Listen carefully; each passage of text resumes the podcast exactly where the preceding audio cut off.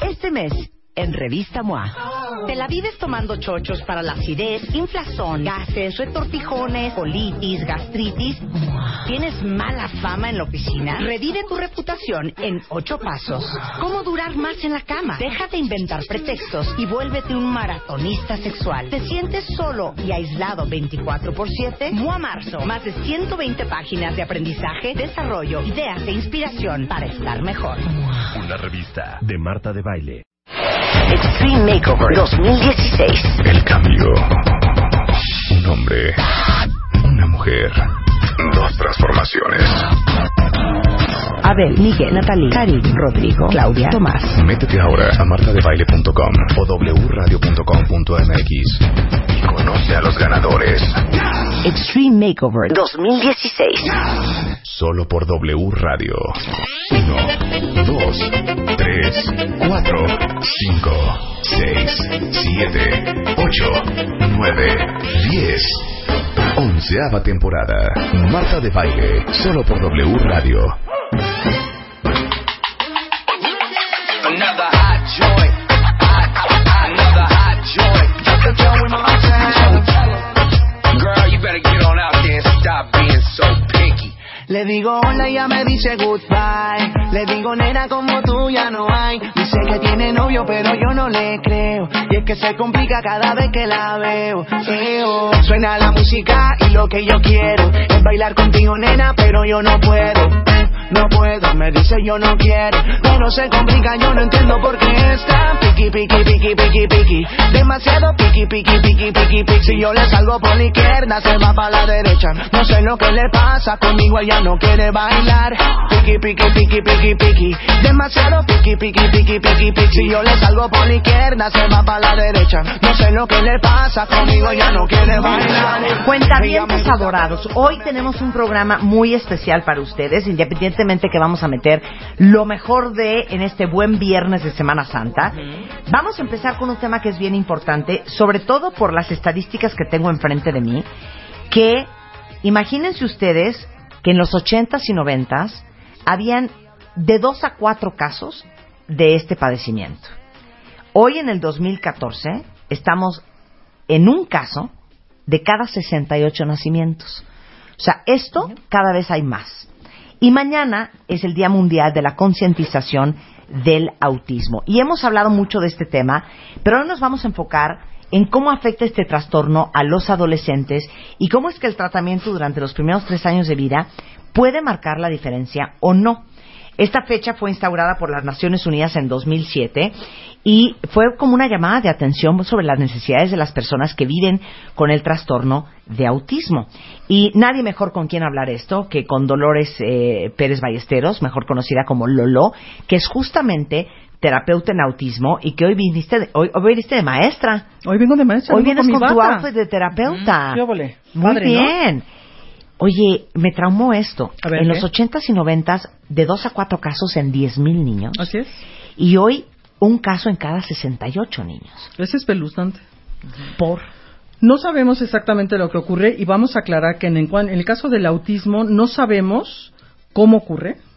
Hoy sabemos que hay una línea genética que nos indica que probablemente va por allí y algunas cuestiones de tipo eh, del exterior, ¿no? No sabemos si hay contaminación, algo está ocurriendo, es un hecho, pero no sabemos por qué ocurre, por consiguiente no sabemos cómo evitarlo. Claro. ¿Y qué opinas del tema de que no hay que vacunarlos porque si no, les da autismo? Mira, no. no. soy una experta en ese tema específicamente, pero sí te puedo decir que si así fuera, este, habría muchos más, mi- miles de miles de Claro. autismo, por simplemente por vacunas, por puras vacunas. O sea, yo sí creo que no va por ahí, ¿no? Claro.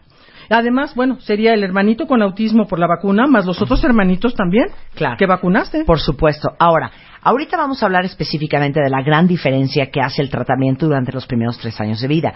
Pero por si ustedes es la primera vez que escuchan el término y si no conocen bien, bien, bien y no les queda claro cuál es, cuál es este padecimiento, les vamos a explicar lo que es el espectro autista. Así es. Te voy a decir, una mamá que tiene un niño que antes de los dos años no habla, no hace sonidos guturales, no mira a la cara de la mamá, de los, la- de los familiares, no ve a donde tú señalas y él no señala, porque aunque no habla, podría estar señalando. no señala. Es un niño que muchos de ellos, hay dos, hay dos fases interesantes. O sea, son niños que lloran toda la noche y no duermen, o al revés. Son niños que puede estar empapado, o tener el pañal súper sucio, o tener hambre y no llora. Y tú dices, ay, qué bonito, mira mi hijo tan lindo. Pues no, espérenme, tiene un niño que tener ciertas conductas para decir que va en su desarrollo normal. Estos niños sí presentan cosas desde el principio que después con el tiempo los papás registran.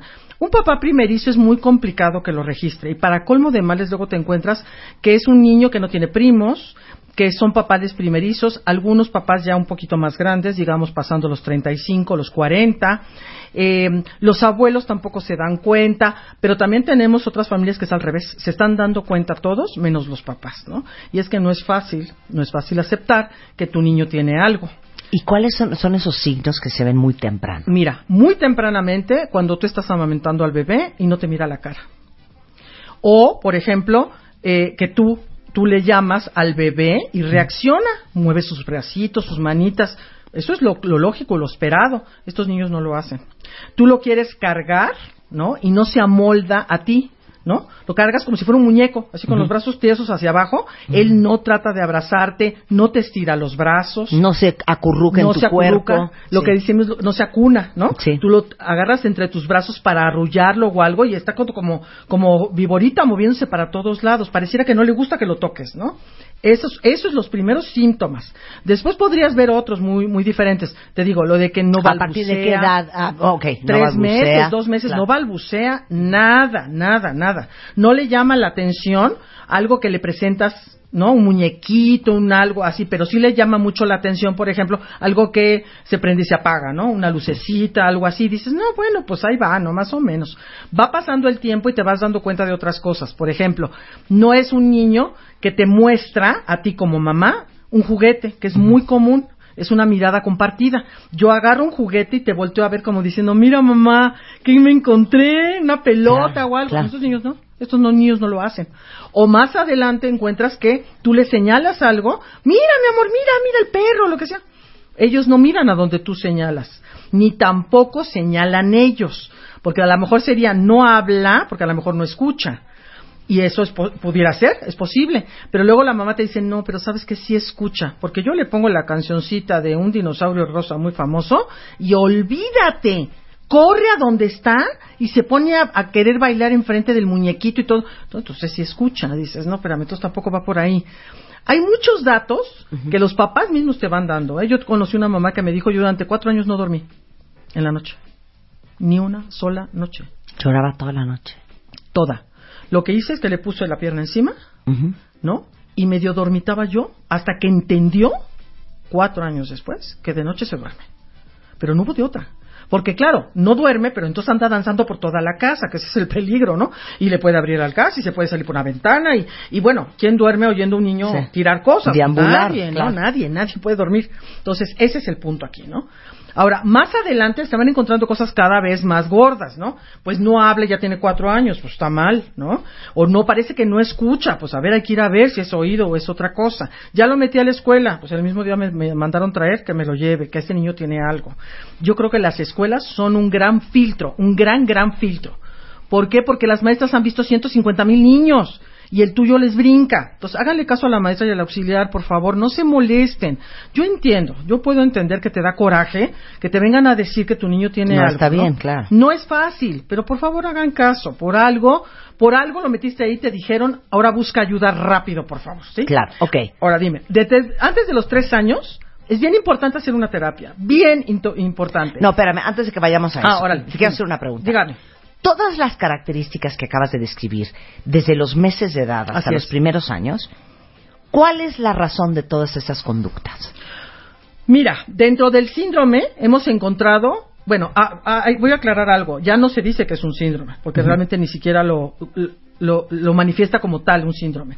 Es, hay un daño, hay niños con muchísimo daño y hay niños con menos daño. Dentro del daño hay niños que eh, neurológicamente están muy mal. Pueden tener retraso mental y puedes añadir un millón de cosas. ¿eh? Puede haber focos epilépticos, puede haber muchas cosas dentro de este daño cerebral. Pero hay otros niños que no presentan el daño cerebral y a lo mejor tienen una inteligencia normal o promedio, ¿no? Bueno, lo que está ocurriendo es que seguramente algo dentro del organismo no funciona correctamente. Y lo que hemos visto es que mucho de lo que tenga que ver con el autismo tiene que ver con el área cerebral. O sea, hay un daño dentro del cerebro. Yo hace añísimos, y cuando digo añísimos, hace más de 30, yo recordaba que se decía que era un daño cerebral no localizado. Así se decía. Y entonces te daba mucha idea de que esto no es algo de llevarlo al psicólogo porque se traumó, ¿ves? Porque mi, mi esposo y yo nos separamos y todo eso. No, no, no, no, no. no. O sí, o llevarlo al neurólogo para que te digan que en la amígdala hay un foco de inmadurez o que Llevarlo al- neurólogo no Sí. es tan malo porque sí. nos apoyamos mucho en él, pero no es algo psicológico, ¿eh? Tengan cuidado, estamos hablando de algo orgánico. Sí. No es que el niño se esté haciendo chistoso, no es que el niño no quiere aprender, no es que el niño no que no quiere, puede. no puede, no puede, su cerebro no le, no le da para eso. Ahora, Dime. eh, mencionaste Sí, eh, atraso en el habla, Sí. falta de balbuceo. sí. ¿Por qué? Ah, no sabe, hoy sabemos que mucho de lo que ellos presentan al no hablar es porque no saben que se pueden comunicar hablando. Pero también tienes que entender que hablar es un es todo un arte, ¿me entiendes? El cerebro va acomodando imágenes y algo importante es que el niño con autismo no sabe imitar. Los seres humanos aprendemos imitando. Tú nunca te diste cuenta cómo imitabas a tu mamá, pero aprendiste imitando. Bueno, no nos vayamos lejos. A ninguno de nosotros nos dieron clases de español para aprender a hablar español. Aprendimos porque oíamos lo que, lo que oíamos. Y repetías, Sí. y luego tenía sentido lo que tú repetías con lo que recibías. Sí. Y entonces así se va dando un lenguaje, ¿no? Y tu mamá te, te decía que no se decía rompido, los niños con autismo no imitan. No imitan. No imitan y no saben que pueden hacerlo. Lo de la cargada, que Sí. es como cargar un muñeco Sí. y que no se acuna y No que se no se acopla a sí. tu cuerpo. Así como es. si le molestara que lo tocaran. Así es. Ese es el área sensorial. Los cinco sentidos están mal. Funcionan, pero de manera incorrecta. Puede ser que siente de más o siente de menos. Hay muchos datos de que las mamás dicen es que yo lo llevaba a vacunar y nunca lloró. Y el berrido de todos los demás era impresionante. El mío, hace cuenta que nunca se dio cuenta. Pero yo también he notado que se cae horrible y se lastima horrible y no llora. Entonces no está sintiendo correctamente. Al revés, también pasa. Todo lo contrario. O sea, no lo puedes tocar, no puede tocar la crema. Uy, no, bueno, llevarlo de- a la playa, a Acapulco o algo y intentar eh, este, ponerle crema para, o bloqueador es una verdadera proeza. Acabas embarrando todo menos al niño, ¿no? Y acaba el niño ardido, pues no queda de otra, ¿no? Sí. Pero al mismo tiempo le fascina el agua, entonces la vive en la alberca hasta que se hace pescado, ¿no? Todos esos son como procesos sensoriales. Sí. La arena no la tocan, Hipersensibilidad y Hiper. falta de sensibilidad en los dos O, extremos. sí, de, de alguna manera, ya hay cosas a las que eres más sensible que otra, como suele suceder siempre, ¿no? Claro. Por ejemplo, me- a mí me daba mucha risa porque me decían las mamás, oye, no, fíjate que siempre que vamos a la playa, él sí toca la arena. Lo que no se habían dado cuenta es que entraba con calcetines, con zapatos y con unos vasitos. Y entonces de alguna manera nada más pasaba el vasito de un lado a otro, de un lado a la arena, pero nunca la tocó. Jamás se dio cuenta la mamá que el niño no tocaba la arena. Es de veras increíble. Entre las áreas sensoriales también tenemos, la, por por ejemplo, el gusto y el, y el olfato, que van juntos. Sí. Hay muchos olores que no soportan. Hay muchos sabores que no es tanto el sabor como la consistencia, porque a lo mejor me dices, es que todo lo crunchy se lo come riquísimo y le fascina, pero no le puedo dar nada suavecito o aguadito como una sopa de verduras, que está súper cocida, por ejemplo. Claro, ¿no? claro. O un puré de, man- de manzano Por de eso, papa. Dijiste, eh, como si no te oyeran. Como si no te y oyeran. no es que no oigan. No. ¿Eso de dónde Son viene? selectivos. Es como, es como poner atención a donde yo quiero poner atención. A mí me interesa el dinosaurio este rosa que te digo, que les fascina a todos, o casi a todos, ¿no? Pero no me interesa cuando dicen mi nombre, porque para comenzar yo ni siquiera sé que así me llamo. O sea, yo oigo un sonido ahí que alguien grita, pero ni siquiera sé que soy yo. O sea, es como una desconexión de Como, todo. un- como una falla, ¿me entiendes? Es como una falla importante en el área sensorial. Y en el área sensorial también tenemos el oído. Es parece que no oyen, pero por otro lado se tapan los oídos. Hay sonidos característicos muy clásicos. Es la licuadora, es la, la aspiradora, un taladro, un, un globo que truena, un cohete. Por ejemplo, todos estos sonidos no los soportan. Para ellos es así como de verdad, de verdad, taladrarles los oídos, ¿no? Muchos de ellos se tapan los oídos. Muchos, muchos de ellos. Claro. ¿Qué otra característica puedes explicar desde el punto de vista de fisiología neuronal? Pues podríamos hablar del área sensorial es bien importante. Estamos hablando de cosas bien importantes porque como papá o como mamá te quedan clarísimas, pero clarísimas. Dices, no, sí es cierto, el mío no no soporta muchas cosas, ¿no? Eh, alimentos nuevos imposible, ponerle crema imposible, ciertas texturas de alguna ropa tampoco. No se pone sombreros, no se deja cortar el pelo, no se deja cortar las las uñas, este, llevarlo al dentista, pues casi casi imposible porque tampoco se dejan lavar los Sí. dientes. O sea, el área sensorial es algo bien importante, ¿eh? Y la vida se pone muy difícil para Pues, la- a ver, los padres ¿qué de un niño con con un niño autismo. Claro, ahora, decíamos al principio que antes de empezar con el tema de los tres años, quiero Sí. aclarar. Sí. Existe el espectro autista. Sí. Esto significa que hay de 0 a 100. Así es. Y que todos son totalmente diferentes unos de otros. ¿Cómo se divide? No es que lo dividamos, pero sí podemos hablar de menor daño a mayor daño, ¿no? El que tiene un daño muy, muy severo, ese niño son niños que realmente eh, ni siquiera yo creo que llegan a terapia, ¿eh?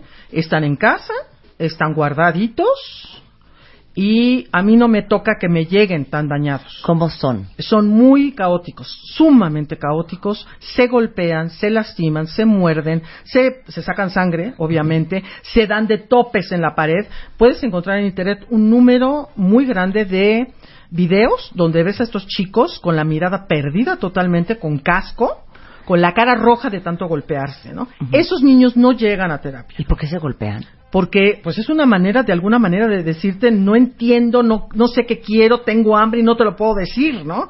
O sea, me golpeo a ver si algo ocurre, ¿no? Sí. Y como generalmente te pegas y van por ti, dices, Sí. bueno, pues por aquí va. Algo me, da- me, acercarán, la mamila, aunque tenga yo 10 años, la mamila, el refresco, la Coca-Cola, no sé, algo, ¿me entiendes? Ellos buscan tu atención, pero no pueden verbalizarlo, ni lo pueden siquiera nada más con señalarlo sería suficiente. No lo entienden. Ese cerebro está realmente dañado, ¿me entiendes? Después ya nos llegan otros que están en mejores condiciones. Los que están muy mal, te digo, no nos llegan. Y los que están muy, muy bien, llegaríamos hasta el otro lado, que es el espectro, el, perdón, el Asperger. Los niños Asperger. Son niños muy funcionales, que van, incluso van a hacer una carrera. Ahí no sabemos si van a poder trabajar, pero bueno, ok, hasta Y, ahí y- vamos. y paréntesis, ¿eh? tenemos eh, varios programas que hemos hecho con Lolo Sí. Ballesteros, que es eh, experta en estos temas, y ahorita si quieren les mando los podcasts para las características específicas Sí. de los niños con Asperger, que son también parte del espectro Así autista. es, así es. Y en medio, ¿qué hay? Y en medio es donde están casi todos, ¿no? Es niño tal vez con daño, pero que se puede valer por sí mismo a base de enseñárselo. Solito no lo logra. Ahí es donde empieza, digamos, la parte donde nos interesa mucho que los papás pongan atención. Si tú tienes un niño menor de tres años, hablaremos en este momento de lo que vamos a hacer con ellos, pero los de cuatro, digamos, hasta los 16, ¿no? Tenemos una ventana en donde tenemos que educarlos. Puede ser, Lolo, Dime. que tengas un niño de 10, 12, 14 años Sí, con autismo sí. y que no se lo hayas notado. No, imposible. No, imposible. ¿Y esas edades en qué se les nota? A los Ah. 12, 14 años. Ay, es que casi es imposible que no te des cuenta. Pasan muchos de ellos como retraso mental, ¿no? Son niños que se balancean, que gritan, eh, sus re- eh, incluso su reflejo en sus caras son, es- son extraños, ¿no?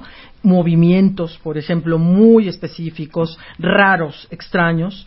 eh, se, se relacionan bien con quien va con ellos, por ejemplo, Claro. pero no son capaces de ir y pedir un helado o algo así. Y es posible que con niños de esos rangos de edad, y inclusive puedo incluir 7, 8, 9, 10 años en adelante, puedan estar mal diagnosticados y confundirse el autismo con otra cosa.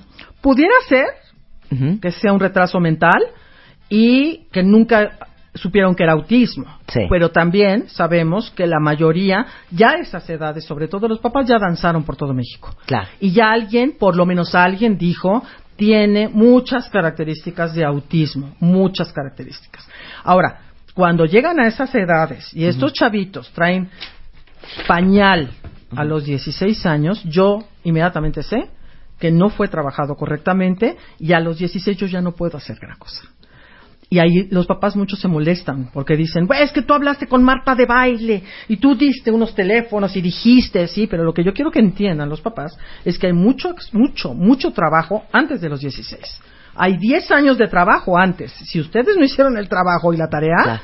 nadie se las va a venir a hacer. Y a los 16 ya es muy difícil quitar todas esas mañas y todas esas conductas en un hombre que pesa 100 kilos y mide un 80.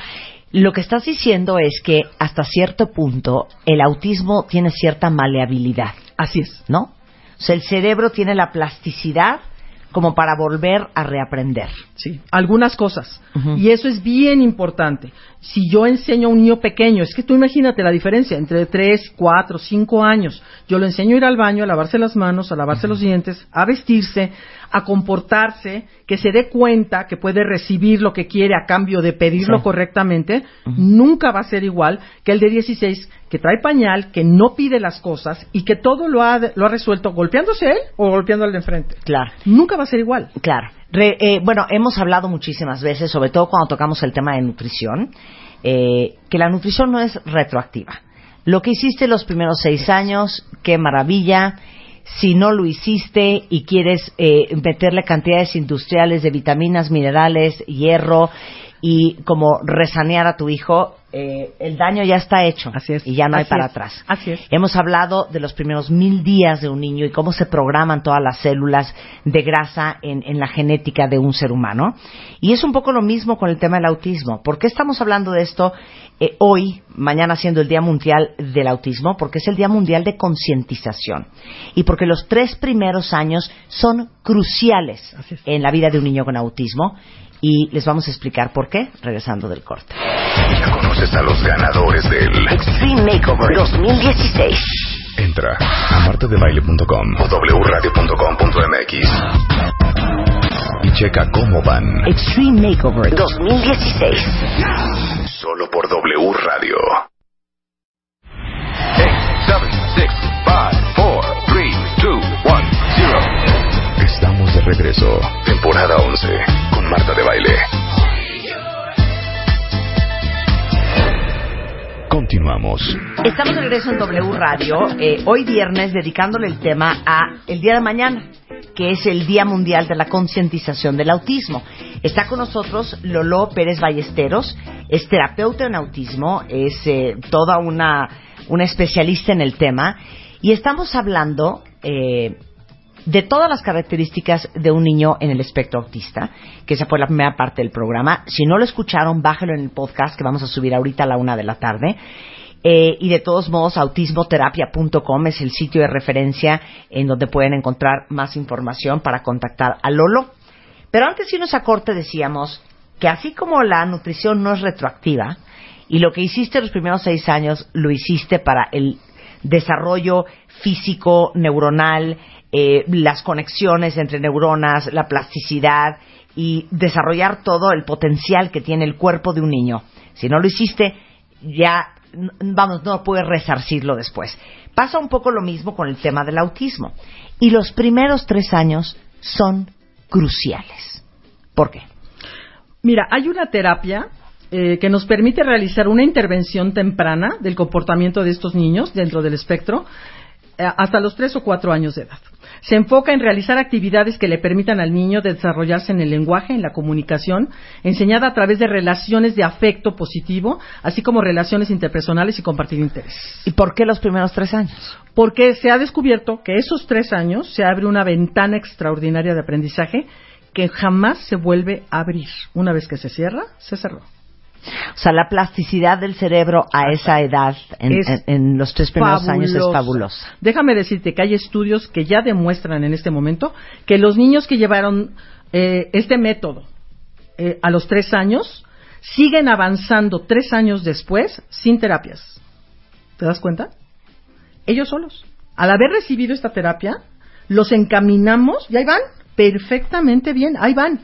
¿Qué pasa? Pues que es que, es que esta es la diferencia entre tener un niño mucho más funcional a futuro o con menos funcionamiento. Así de fácil. Entonces, por eso es tan urgente decirles a los papás, por favor, si su niño tiene dos años, tiene dos años y medio, no lo dejen pasar para el otro año. O vamos a meterlo a esta escuelita a ver qué ocurre, porque ya va a tener entre cuatro cinco, ya no se va a poder. Yo algo que me he dado cuenta, Marta, es que no nos damos cuenta de cómo pasa el tiempo de rápido, ¿eh? Una mamá a mí me habló y me dijo, oye, yo te hablé hace seis meses para pedirte una cita. Y yo decía, yo no recuerdo a esta señora, pero yo tengo cuadernos llenos de citas y cuando reviso habían pasado dos años. Y ella aseguraba que eran seis meses. Para que te des cuenta cómo la gente no se da cuenta de que pasa Claro, el tiempo. se te va la vida. Se te va el tiempo. Llevaba dos años dando vueltas y pensaba que habían pasado seis meses. Y es un poco como la fertilidad. Ándale. Eh, o sea, eh, sí, después sí. de los 35, seis meses es más que suficiente. Exactamente. Igualmente en el autismo, Así tres es. años es más que suficiente. Ya la molaste. Ya se pasó la edad, ya se pasó la ventana, ya se pasaron cosas. Claro que se pueden hacer cosas, pero ya no iguales, acuérdense, ya las cosas no van a salir igual. Eso no quiere decir que si tienes un niño con poco daño no vaya a salir adelante. Cada niño tendrá su- sus sus asegúnes, ¿no? Sí. Pero en el caso de los niños pequeños es bien importante que los lleven, por favor, que nos llamen o que por lo menos lo chequen. Claro. Yo no quiero, no quiere decir que a fuerza todos los niños que no hablan tienen autismo, no es así. Pero sí es importante que lo chequen. Ahora, hablando de los niños de 3 a 10 años, vamos a hablar de esto, porque a muchos papás dirán, bueno, ¿cuál es la diferencia? Pues, o ¿Qué más da? Si tiene autismo, tiene autismo, ¿no? Claro. Sí, puede ser. Eh, en estas edades se educa al niño dentro del espectro autista para poder aspirar a asistir a un preescolar o a una primaria.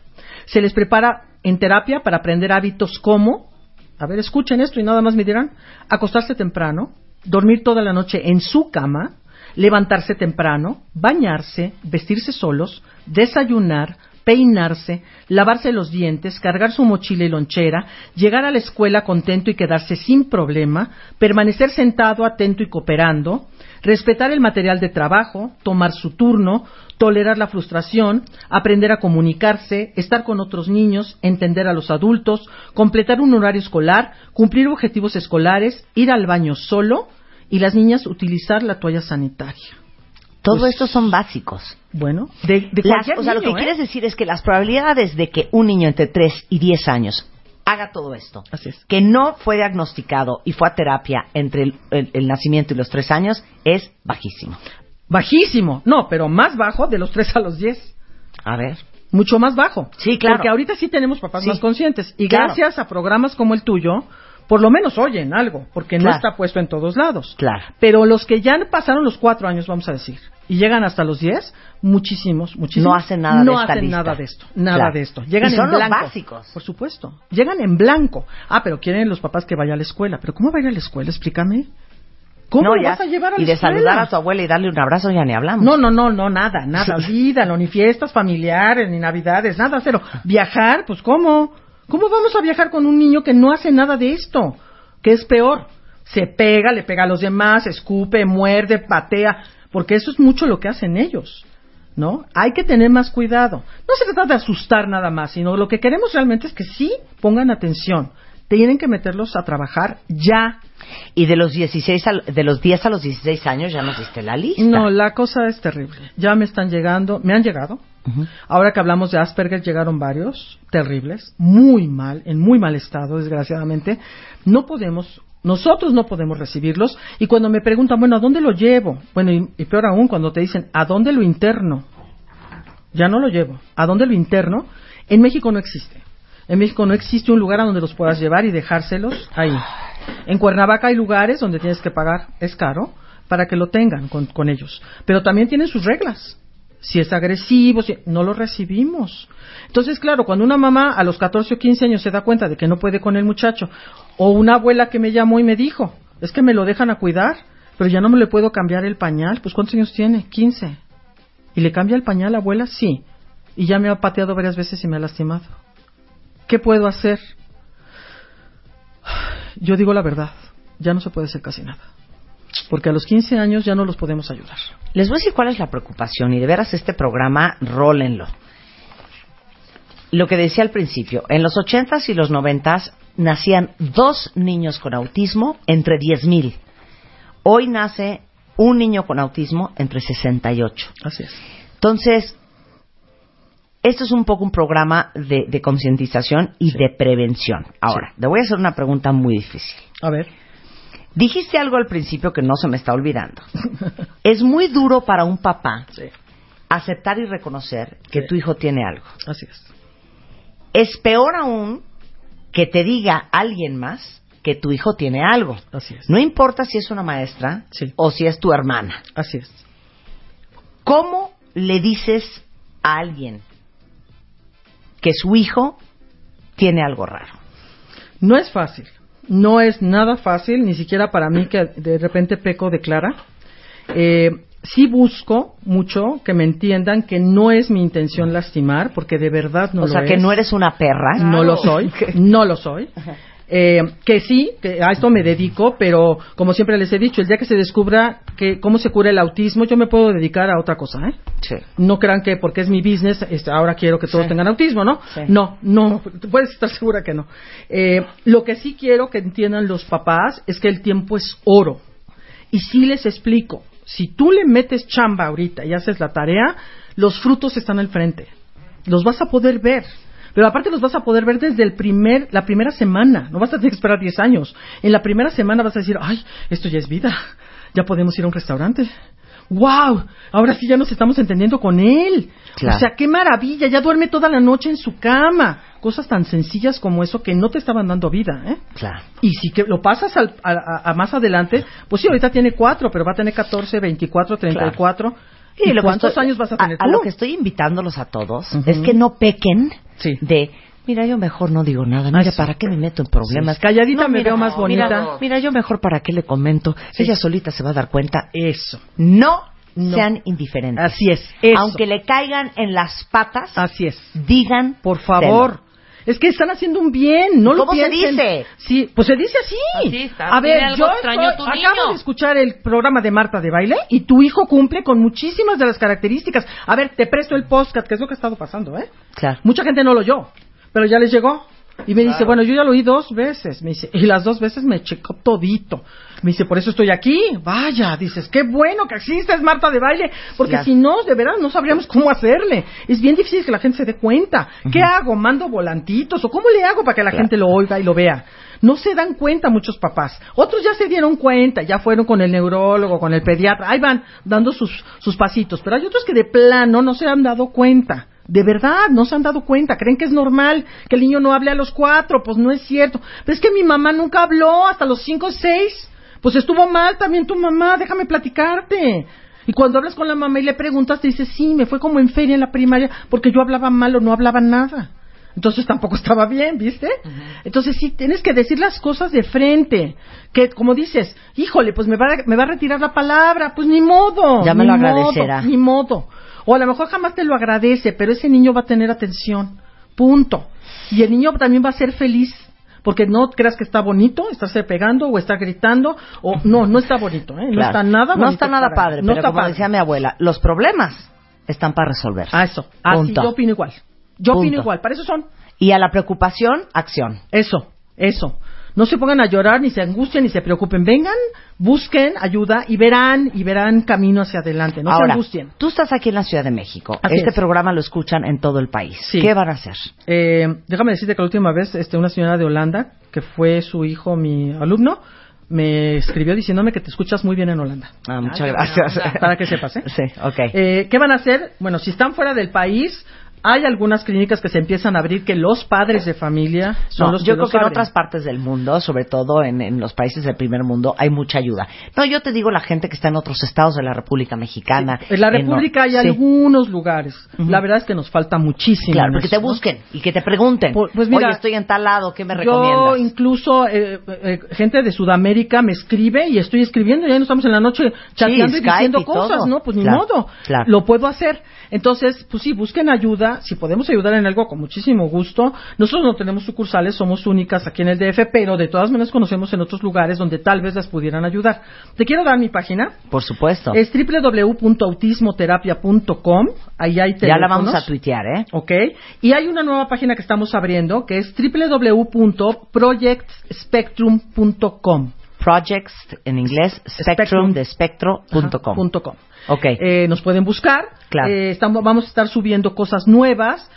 Puedo incluso chatear con la gente ahí. Voy, voy a poder hacer muchas cosas para ayudar a más gente. Hay Claro. gente que está fuera de la República que me dice, yo no puedo ir a la Ciudad de México. ¿Me puedes ayudar aunque sea escribiéndonos o por teléfono? Sí, lo puedo hacer. Con mucho gusto Muy lo bien, hago. eres un encanto. Ahí les va el teléfono de Lolo. Es 5659-2918. Ahorita toda esta información, todos sus datos los acabamos de mandar por Twitter. Y si quieren escuchar más del tema, en martadebaile.com hay podcasts eh, que son una joya que hemos hecho con Lolo, tanto de autismo como de Asperger. Eso. Y vale la pena que los escuchen. Por favor. Gracias. Eres un encanto. Mil gracias a ti. Gracias. Este mes en Revista MOA. ¿Te la vives tomando chochos para la acidez, inflazón, gases, retortijones, colitis, gastritis? ¿Tienes mala fama en la oficina? Revive tu reputación en ocho pasos. ¿Cómo durar más en la cama? Deja de inventar pretextos y vuélvete un maratonista sexual. ¿Te sientes solo y aislado 24 por 7? MOA Marzo. Más de 120 páginas de aprendizaje, desarrollo, ideas e inspiración para estar mejor. Una revista de Marta de Baile.